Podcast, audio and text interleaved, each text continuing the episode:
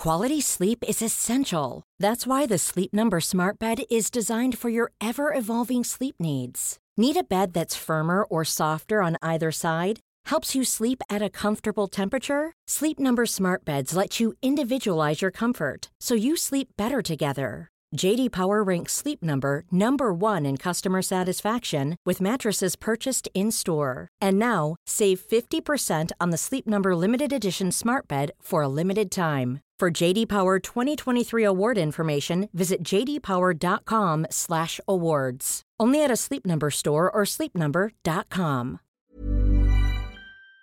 Je, je sais la chance que j'ai. hein. Si un jour quelqu'un m'entend me plaindre de mon boulot, il faut absolument qu'il me frappe directement. Parce que j'ai eu, par exemple, j'ai pas quitté mon, mon siège pendant le, le Federer Nadal de la finale de Wimbledon 2008. Waouh. J'étais là sur place.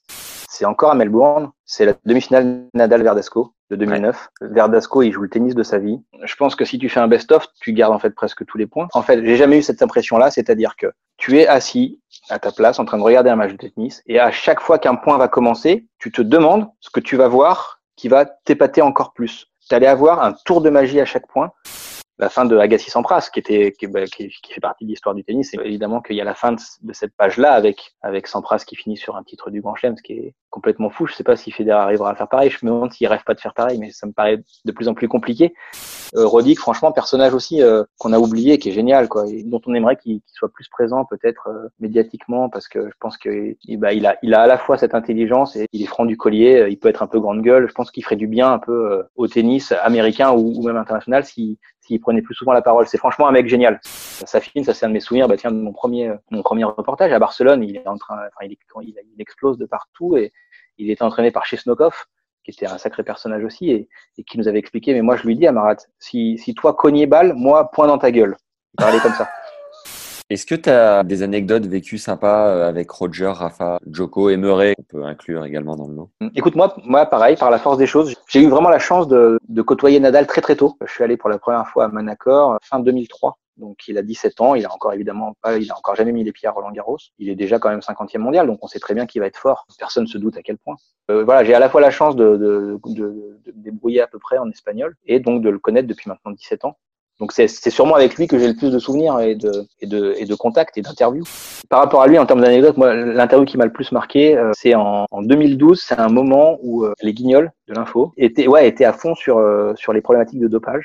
Mm. Et notamment il y avait eu un sketch à un moment donné où on voit Nadal en voiture qui la marionnette de Nadal qui se gare à une station-service, euh, qui euh, pour faire le plein de, de son véhicule au lieu de décrocher. euh, Il fait pipi euh, le- non? il Voilà, exactement. Et derrière la voiture, évidemment, on repart en trombe. On était à Indian Wells, on avait obtenu une interview euh, de Nadal.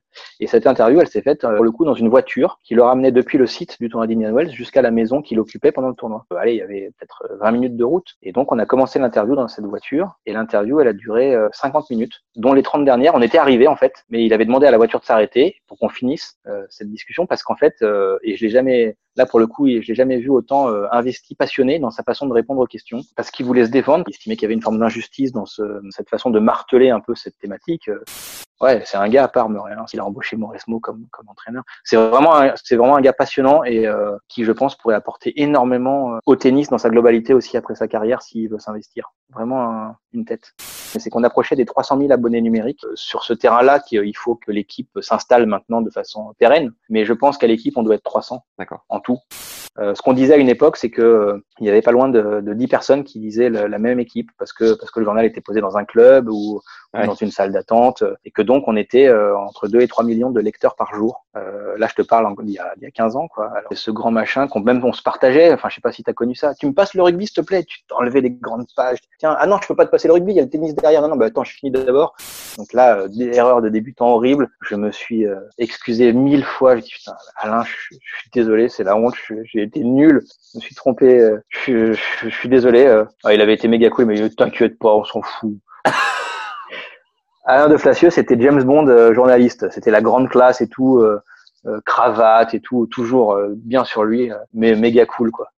Comme tous les joueurs, on en a. C'est c'est dur de se de se remotiver pour aller dire alors comment tu expliques ce qui s'est passé sur le cours, alors quel a été le moment clé du match. Nous, on n'en peut plus. Ça fait partie du taf, mais c'est pas le truc qui te passionne. Eux, se recevoir ces questions après chaque match. Alors comment t'expliques ce qui s'est passé sur le cours? T'as peut-être pas envie d'expliquer ce qui s'est passé sur le cours, mais ça fait partie du taf. When you make decisions for your company, you look for the no-brainers. And if you have a lot of mailing to do, stamps.com is the ultimate no-brainer. It streamlines your processes to make your business more efficient, which makes you less busy.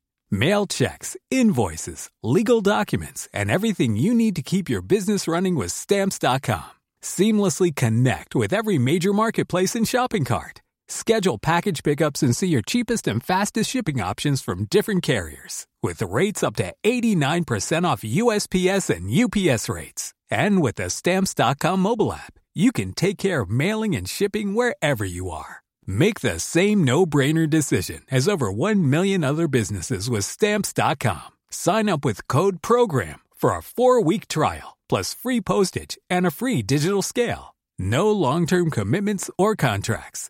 That's stamps.com. Code program.